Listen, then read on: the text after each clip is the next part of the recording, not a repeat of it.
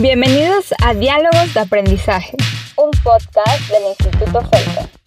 Hola, ¿qué tal? Muy buenas tardes, muy buen día. Espero que todos ustedes oyentes se encuentren muy bien. Nuevamente nos encontramos aquí en otro capítulo más de este podcast que ya tiene nombre. Finalmente ya tenemos una identidad que se llama, ahora nosotros nos llamaremos diálogos de aprendizaje, ¿no? Y, esto es muy cool porque es precisamente lo que queremos hacer aquí con ustedes, con todos ustedes, hacerles llegar a casita una información maravillosa.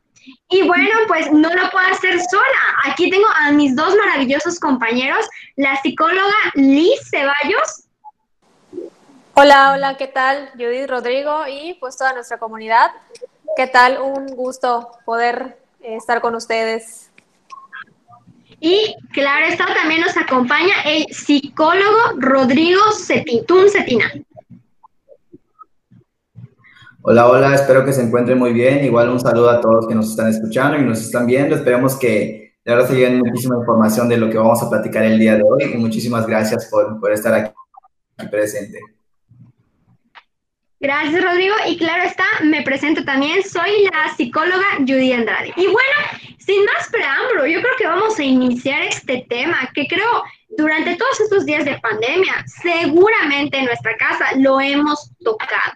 El día de hoy vamos a hablar acerca de este, esta cosa que, que nos tiene aquí entre dietas, ejercicio, subiendo de peso, bajando de peso, y es la alimentación en cuarentena cómo nos estamos cuidando y qué tiene que ver este rollo de los alimentos en, estos, en esta época que pues a todos nos tomó por sorpresa, ¿no?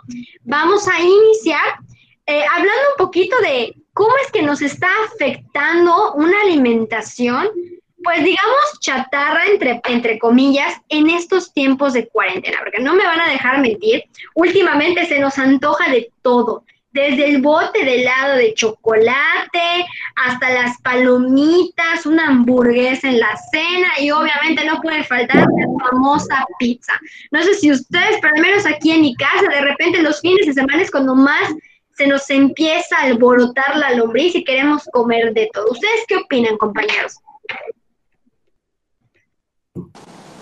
Pues como bien mencionas, Judy, yo creo que cuando hablamos de, lo que la cuarentena está haciendo, eh, bueno, yo creo que se puede tocar un poquito este tema de eh, como, como estrés, se pudiera decir estrés, o, cuando comemos por ansiedad, ¿no? Porque yo, yo investigando y leyendo eh, en, una página de, de una nutrióloga a la que sigo, ella menciona que existe un tipo de hambre que no es fisiológica, ¿no? Porque el hambre que es fisiológica empiezas a sentir en el estómago que poco a poco, como dicen, se te va abriendo el apetito, ¿no? Poco a poco. Pero ¿qué pasa cuando no tienes eso? Cuando estás satisfecho, ni siquiera lleno, cuando estás satisfecho, pero aún así dices, quiero, se me antoja algo dulce, lo típico, se me antoja algo dulce, el postre. Y bueno, eh, realmente cuando hablamos de dietas, digo, desde nuestra perspectiva, por supuesto, ¿no? Cuando hablamos de dieta, siempre pensamos en el vaso de agua y la, hoja ahí de, la lechuga, ¿no? Cuando realmente dieta todo mundo lleva. Nada más que puede ser una dieta eh, alta en carbohidratos, una dieta alta en azúcares, una dieta balanceada, que es lo que a fin de cuentas pues se espera, ¿no? Eh, pero yo creo que en este tema lo, más importante es conocer nuestro cuerpo, ¿no? Empezar a escuchar nuestro cuerpo, porque puede que yo lea de algún lado que esto debo hacer para bajar de peso, ¿no? O que debo dejar de hacer esto para bajar de peso, pero si realmente no conocemos nuestro cuerpo o no acudimos a personas eh, que realmente nos puedan orientar hacia cómo, cómo mi cuerpo procesa la comida, conocerme, conocer cómo qué, tan mal o qué tan bien me caen pues ciertos alimentos. Yo creo que eh, un buen punto para, para, abrir este diálogo pues sería eso, ¿no? Empezar a conocer nuestro organismo y nuestro cuerpo. Así es, y pues más que nada lo que nos ha pasado aquí en la pandemia, ¿no? en cuestiones de, que pues se fue desbalanceando muchas cosas, en cuestión de, la nutrición creo que es lo que más afectó la, la pandemia porque a mí me pasó que durante este tiempo fue como una rueda de la fortuna, ¿no? Porque pues yo a veces comía mucho y a veces comía muy poquito. De hecho, me dijeron, no, estás bajando de peso. Yo, como que estás subiendo de peso, pero no entendía por qué pasaba esto, ¿no? Entonces, yo creo que sí es, es muy importante platicar sobre estos temas. Y es que saben que, chicos, una palabra clave que quiero retomar de lo que Liz nos comentó es esta dichosa palabra controversial que es dieta. De hecho, según eh, el diccionario de la lengua española, te dice que una dieta es en sí lo que tú ya consumes de alimento. Que es, una, es un concepto un poco erróneo porque cuando a nosotros nos dicen, oye, es que este, tengo una dieta, ¿no? Inmediatamente piensas, como comentaba Alice, no, el vaso de agua, o una hamburguesa pero sin pan, solo envuelta en lechuga, o este, la, famosa low carb de, de, por algún restaurante, ¿no? Hamburguesa sin pan, solo lechuga. O sea, empezamos, o por ejemplo, el tomar el jugo de limón en ayunas, caliente, o sea, empezamos a idealizar diferentes tipos de dietas, entre comillas, que están muy por lejos de ser saludables, ¿no? Además de que la revista Hola nos comenta que algunos de los problemas que podemos generar por tener una mala alimentación van desde problemas de estómago e intestino como dolor, acidez, generar una gastritis, como mal aliento, así de que, pues bueno, las enfermedades cardiovasculares, que pues digamos en nuestra población es algo típico, ¿no? Lamentablemente, desde mi perspectiva. ¿Por qué? Porque tenemos esta idea de que es un daño a largo plazo, ¿no? Es un daño a largo plazo cuando no, realmente es un efecto inmediato que hay en, nuestro cuerpo, ¿no? Entonces, eh, desde la vista psicológica, el enfoque psicológico que le pudiéramos dar a este tema es eh, también el estrés que genera esta palabra, ¿no? Porque pareciera que me están quitando algo que me gusta mucho y eso es terrible. El cuerpo lo asimila de una manera terrible. Entonces pasa que incluso empezamos a aumentar de peso cuando se supone deberíamos bajar, ¿no? Entonces, eh, por eso yo creo que se trata más de nuestra estructura, en lugar de que eh, hablemos tanto de, dieta, de, no comer ciertas cosas, que bueno, eso es por, por consecuencia, ¿no? Hablar de la estructura, o sea, cómo, cómo, cómo está eh, la estructura de mi desayuno, mi almuerzo, mi cena, cómo me siento, ¿no? Porque a veces eh, tenemos esta, esta creencia de que hay que comer mucho para estar muy saludables. Cuando en, muchas investigaciones eh, se, ha, se, ha, puesto por escrito que, no necesariamente y que depende mucho de la, calidad del alimento que estás consumiendo, ¿no? Porque yo te pudiera decir que me como mi ensalada en el desayuno, mi ensalada en mi almuerzo y mi ensalada en mi cena, pero aún así eh, mi, colesterol no baja y lo he visto en, personas, ¿no? Lo he visto en personas que dejan de comer ciertas cosas, pero aún así todavía. Entonces yo creo que, y regresando a mi primer punto, es eh, necesitamos conocer nuestro cuerpo, cómo asimilamos los alimentos, tal vez a cierta hora, pues ya no debo comer esto, ¿no? Y eh, sin meternos tanto en esta parte como tan clínica, eh, yo creo que podemos darle el peso también a por qué como lo que como, ¿no? Definitivamente, yo creo que también en esta cuestión, creo que en, la perspectiva psicológica, pues nosotros lo hemos escuchado, ¿no? Que a veces somos, lo que comemos somos nosotros, ¿no? Prácticamente refleja lo que somos. Entonces, si yo como pura comida chatarra, ¿no? Eso está reflejando también mis, mis emociones en el momento. Pero durante la pandemia hemos vivido muchísimas emociones y muchísimos sentimientos, por ejemplo, la ansiedad, eh, la angustia, hemos eh, eh, en, la, parte de que no sabemos qué va a pasar, que, que, si vamos a regresar, si no vamos a regresar. Todo eso también hace que nosotros comamos de más o comamos menos, ¿no? Y que también lo que encontremos en el momento y es lo que estamos consumiendo. Además, yo creo que algo igual influye en la cultura en la que vivimos, ¿no? No me van a dejar mentir. Creo que todos hemos tenido abuelita y la típica frase que, hijo, estás muy delgado, eh, no comiste bien, nos daban más alimento, ¿no? O ven, te doy tu caldo de, de, de pavito para que estés bien. Entonces, igual influye mucho en la cultura en la que nos estamos desarrollando. Pero pues bueno, Así como existen eh, consecuencias negativas en nuestra alimentación cuando es pues mala o, o, no es lo adecuado, también existen beneficios, ¿no? ¿Cuáles entonces serían estos beneficios de una buena alimentación? A mí lo primero que se me ocurre a la mente es un mejor estado de ánimo. O sea, yo digo que cuando tú comes bien y te sientes bien contigo mismo, tu estado de ánimo igual es muy positivo y se refleja, ¿no? O sea, ya no estamos sedentarios, ya no nos cansamos. Entonces yo creo que también uno de los beneficios muy importantes y sobre todo en esta época de pandemia, que es algo que nos está atacando mucho, es el bienestar emocional, ¿no? Es, eso es muy, muy clave en estos días. Dijiste algo muy, eh, muy interesante, Judith. El, la condición y el estado de ánimo. Vamos a imaginarnos, para los alumnos que estudian en el turno vespertino, por ejemplo, estás terminando de almorzar. Tal vez tu, tu super guiso ahí que sientes que el estómago ya te va a reventar. Eh, y a la una tienes que entrar a clase. A las dos de la tarde, ¿cómo se imaginan que va a estar este alumno?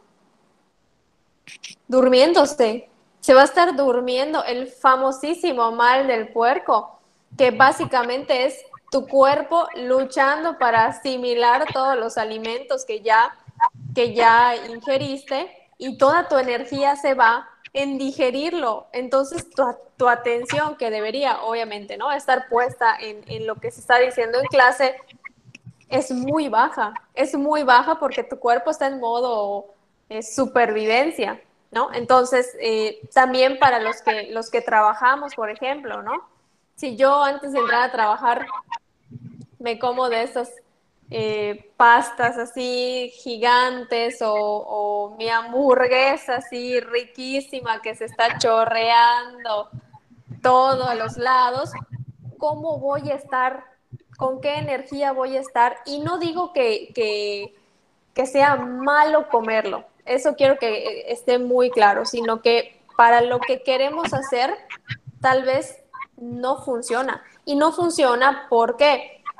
Porque nuestro cuerpo necesita oxígeno para funcionar. La famosa condición física viene de esto, viene de, de, de qué tan oxigenado está mi cuerpo. Y entonces al atascarlo de, de, de este tipo de, de grasas saturadas, que bueno, por ahí de manera general conocemos, pues estos cablecitos que, que, son los encargados de pasar el oxígeno a nuestras venas, nuestras, nuestras arterias, hoy están luchando las pobres, están luchando para, para sobrevivir, ¿no? Entonces, en nuestro cuerpo se ve casi, casi intoxicado, ¿no? Y es lo que les mencionaba, es un efecto inmediato. Entonces, por supuesto que no vamos a poder rendir al 100% en lo que queramos hacer. No, y sabes qué, algo que es importante señalizar a nuestros escuchas, ¿qué es este mal de puerco? ¿De dónde viene esta expresión? A nuestros escuchas vamos a, a, este, comentarles que esta expresión viene del proceso digestivo. Vamos a recordar un poquito ahora sí que en nuestras clases de biología. Eh, cuando nosotros comemos, nuestro cuerpo inicia en un proceso digestivo, el cual dura dos horas. En esas dos horas empiezan desde que uno empieza a ingerir el alimento, pasa por el esófago, llega al estómago y después empieza la absorción de los nutrientes. Es en ese preciso momento cuando entonces nosotros empezamos a sentir sueño, cansancio, ganas de recostarnos. ¿Por qué? Porque nuestro cuerpo y nuestro sistema está trabajando de tal forma, gastando a sí mismo energías para poder procesar nuevas energías que le acabamos de consumir. Entonces es en ese momento donde decimos, viene el mal de puerco, porque nuestro proceso digestivo hace su función, ¿no? Y esto acaba después de dos horas. Bueno, pues ya todos sabemos cómo acaba, ¿verdad? El proceso digestivo, no hay que, no hay que explicar lo demás, pero sí, De ahí viene esta dichosa frase, el mal del puerco. De igual manera, Judith, eh, mencionaste algo relacionado con la, la, cultura. La cultura es muy importante, ¿no? Y sobre todo en la cultura mexicana, como tú dices, estamos acostumbrados a comer de más, estamos acostumbrados a que eh, un plato debe estar lleno, ¿no? Y si por más de que dices ya, ya acabó la comida y quieres seguir comiendo. Entonces, la cultura aquí es muy importante porque juega un papel en el cual ha, ha influenciado mucho en cómo nos alimentamos. Y pues ahorita recordando sobre todo lo que se está implementando la nueva materia de vida saludable, ¿no? Salud y vida, vida saludable. Entonces yo creo que es un paso muy importante, ¿no? Sobre todo porque esto va a ayudar a los niños, va a ayudar a los adolescentes también a que pues empiecen desde este momento a implementar eh, cuestiones de, de, alimentación saludable, porque ellos son los que salen más afectados, porque en la escuela a veces eh, comen de todo, ¿no? Hablando de las escuelas también públicas, yo recuerdo mucho esta cuestión de que se reparte en, eh, en el desayuno una leche saborizada, se daban también unas galletitas que tenían azúcar. Entonces yo creo que esto también eh, iba mucho en contra de lo que es una alimentación sana, pero pues el gobierno es lo que daba en ese momento, ¿no? Y, pues, y nos damos cuenta de que, de que es algo que también estaba afectando a nuestros niños, que pues todo ese azúcar, toda esa, la leche que tenía azúcar, las galletas y todo eso afectaba muchísimo. Hoy en día pues ya tenemos, eh, ya tenemos programas que ayudan al, a la alimentación, ¿no? Desde los comedores comunitarios que ya tienen nutriólogos en las escuelas, eso ayuda mucho también a que pues el alumno, el, adolescente tenga una vida saludable. Y es que para que nosotros podamos hablar acerca de una buena alimentación, hay que entender que no es algo de una sola persona. Si nosotros vivimos en un hogar, todos tenemos que entrarle a esta onda de la buena alimentación y todos deberíamos entrar más bien. ¿Por qué? Porque también influye mucho los alimentos que tengamos en casa, los productos que consumamos como familia de esta forma, eliminando productos chatarra con exceso de carbohidratos, de azúcares, de sodio, todos tienen que dar de su parte, ¿no? Para que, por ejemplo, en mi caso muy particular, a mi papá le encantan las galletas. Entonces, ¿qué pasa? Cuando te des antojito en la tarde, si tú ves a veces una fruta y un paquete de galletas con chispas de chocolate, ah, ¿sabes qué? Te vas más por las galletas, como que se te antoja más, como decía Liz, ¿no? Lo dulce. Y si a eso le sumamos el clima de la región, que a veces llueve, no, hombre, ahí sacamos los globitos con el café.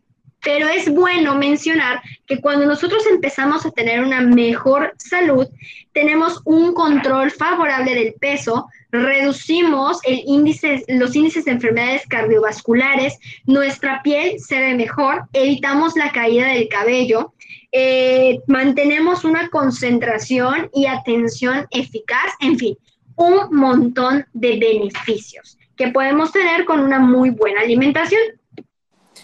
Y también yo creo que parte de estos beneficios, por supuesto, es el sentirnos mejor. ¿Por qué? Porque en mi caso personal, yo padezco de colon irritable. Entonces ahí hay una combinación, ¿no? Entre emociones y comida, porque la relación que tenemos con la comida tiene una carga bastante fuerte eh, emocional, ¿no? Entonces, cuando, bueno, yo no, te, no, te, no les podría decir, dejen de comer esto, ¿no? Pero sí les puedo compartir lo que a mí me funciona, por ejemplo.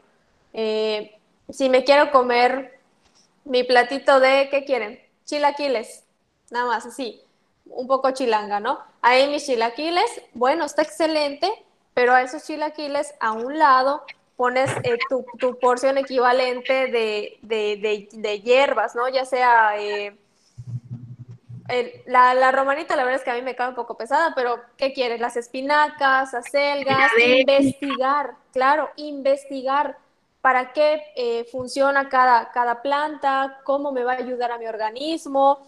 Y bueno, eh, Tal vez no me quiera tomar un vaso de agua porque estoy peleada con el agua, pero puedo sustituir eh, los refrescos con gas con algún, algún agua de algo, agua de pepino, agua de, y digo agua y no jugo, ¿eh? Ojo, digo agua, agua de pepino, agua de, bueno, de pitaya, todo, todo con un balance. Yo creo que ahí está la cuestión, ¿no?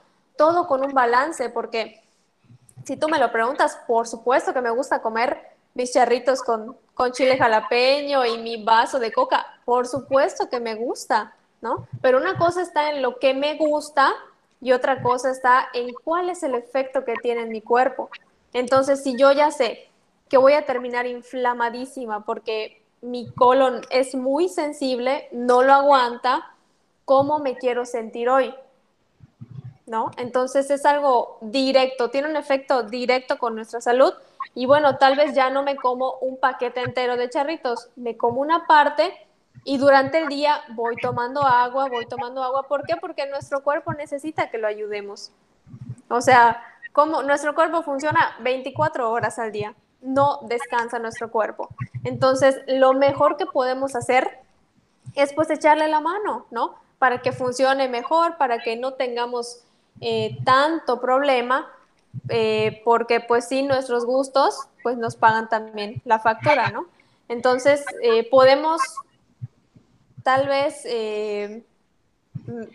como ponerle, ponerle, ponernos medidas, ¿no? Ponernos medidas de, bueno, Tal vez ya no voy a tomar eh, refresco eh, embotellado toda la semana. Lo puedo tomar tres veces a la semana. ¿Me explico? Que no se sienta este cambio tan fuerte, porque también poco a poco nuestro cuerpo empieza a dejar de necesitarlo.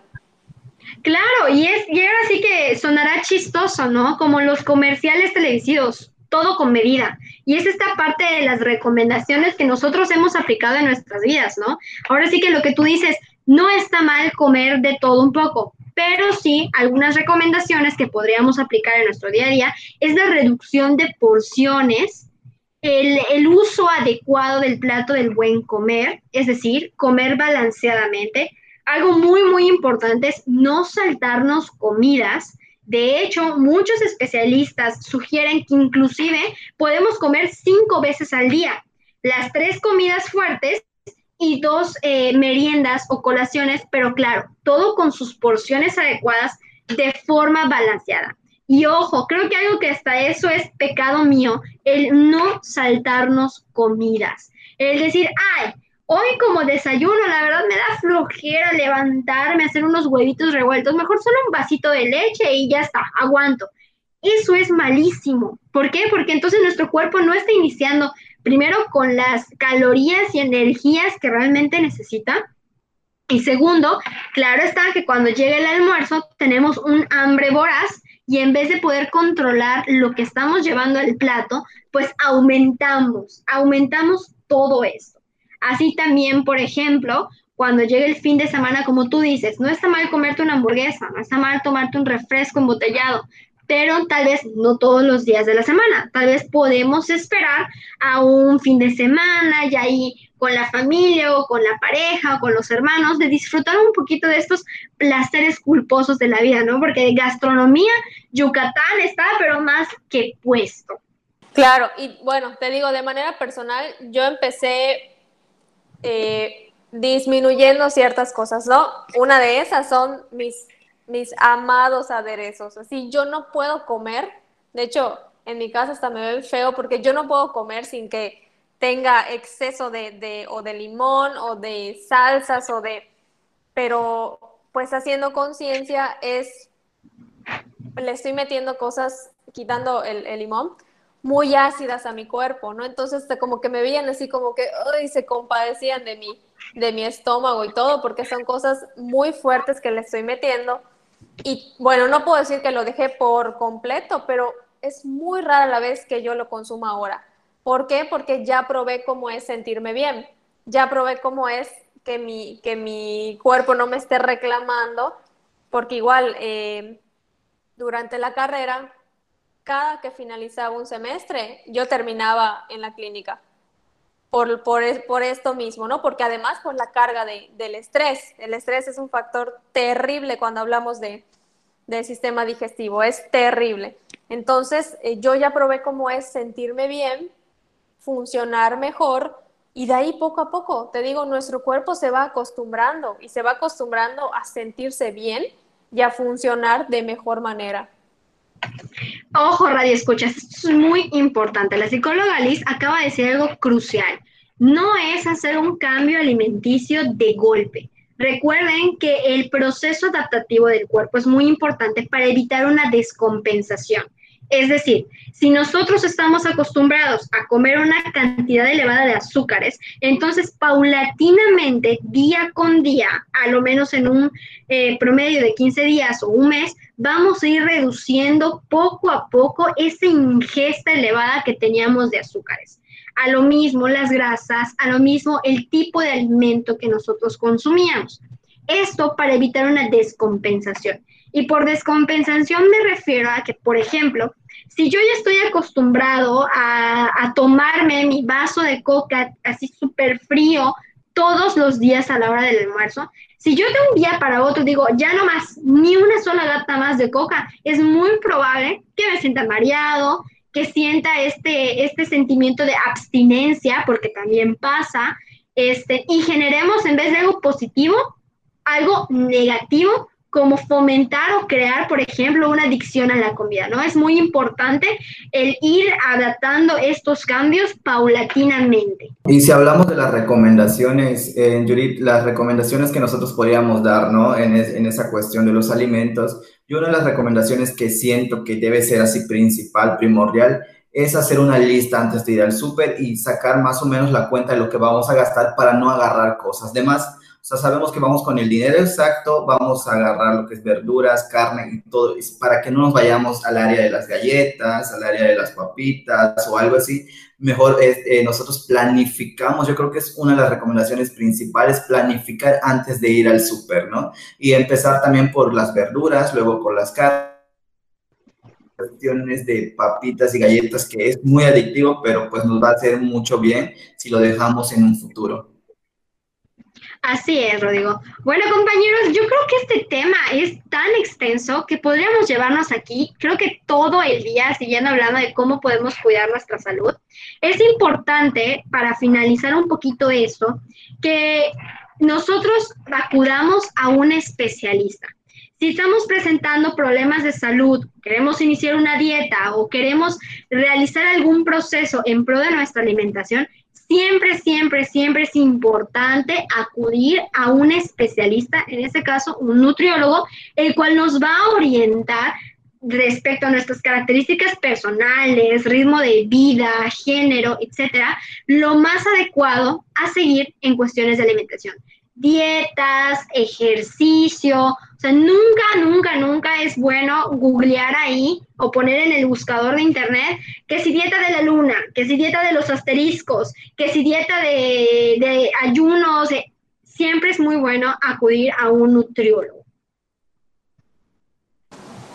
Exactamente. E, eso es lo que lo, creo que se, resume todo esto, ¿no? El hecho de, de buscar una guía, ¿no? Es lo mismo como con la salud mental, ¿no? El hecho de, vivir este proceso acompañado, ¿no? De, tener paciencia también, porque, eh, pues, ¿cuál es nuestro objetivo, no? Mi objetivo es bajar de peso realmente, o mi objetivo es estar lo más saludable posible, sentirme bien, que mi cuerpo funcione bien, porque hoy en día, con, lo que estamos viviendo en medio de esta eh, contingencia, nos queda claro que nuestra salud es lo primero.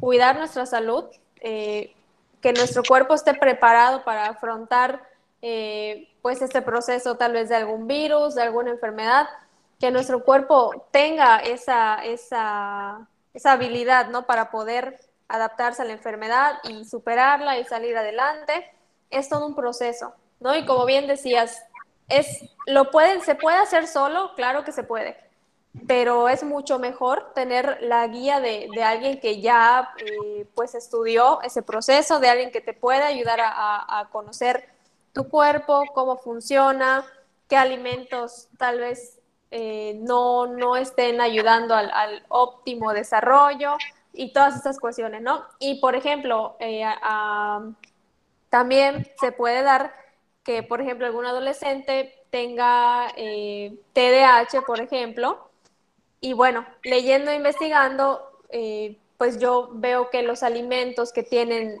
colorantes son una bomba para los, para los niños que tienen TDAH, ¿no? Y a veces esas cosas no, no las sabemos, no las conocemos. Entonces eh, vemos a un niño con, extrema energía y, y también es importante hacer una evaluación de, bueno, ¿qué es lo que está comiendo este niño? ¿Cómo se alimenta? Porque aquí ya sería eh, como un menú especializado, un menú propio, pues de este trastorno por déficit de atención. Y es un ejemplo. Así nosotros, conociendo nuestro organismo, conociendo nuestro cuerpo, ya tenemos una forma eh, personalizada de alimentarnos, ¿no?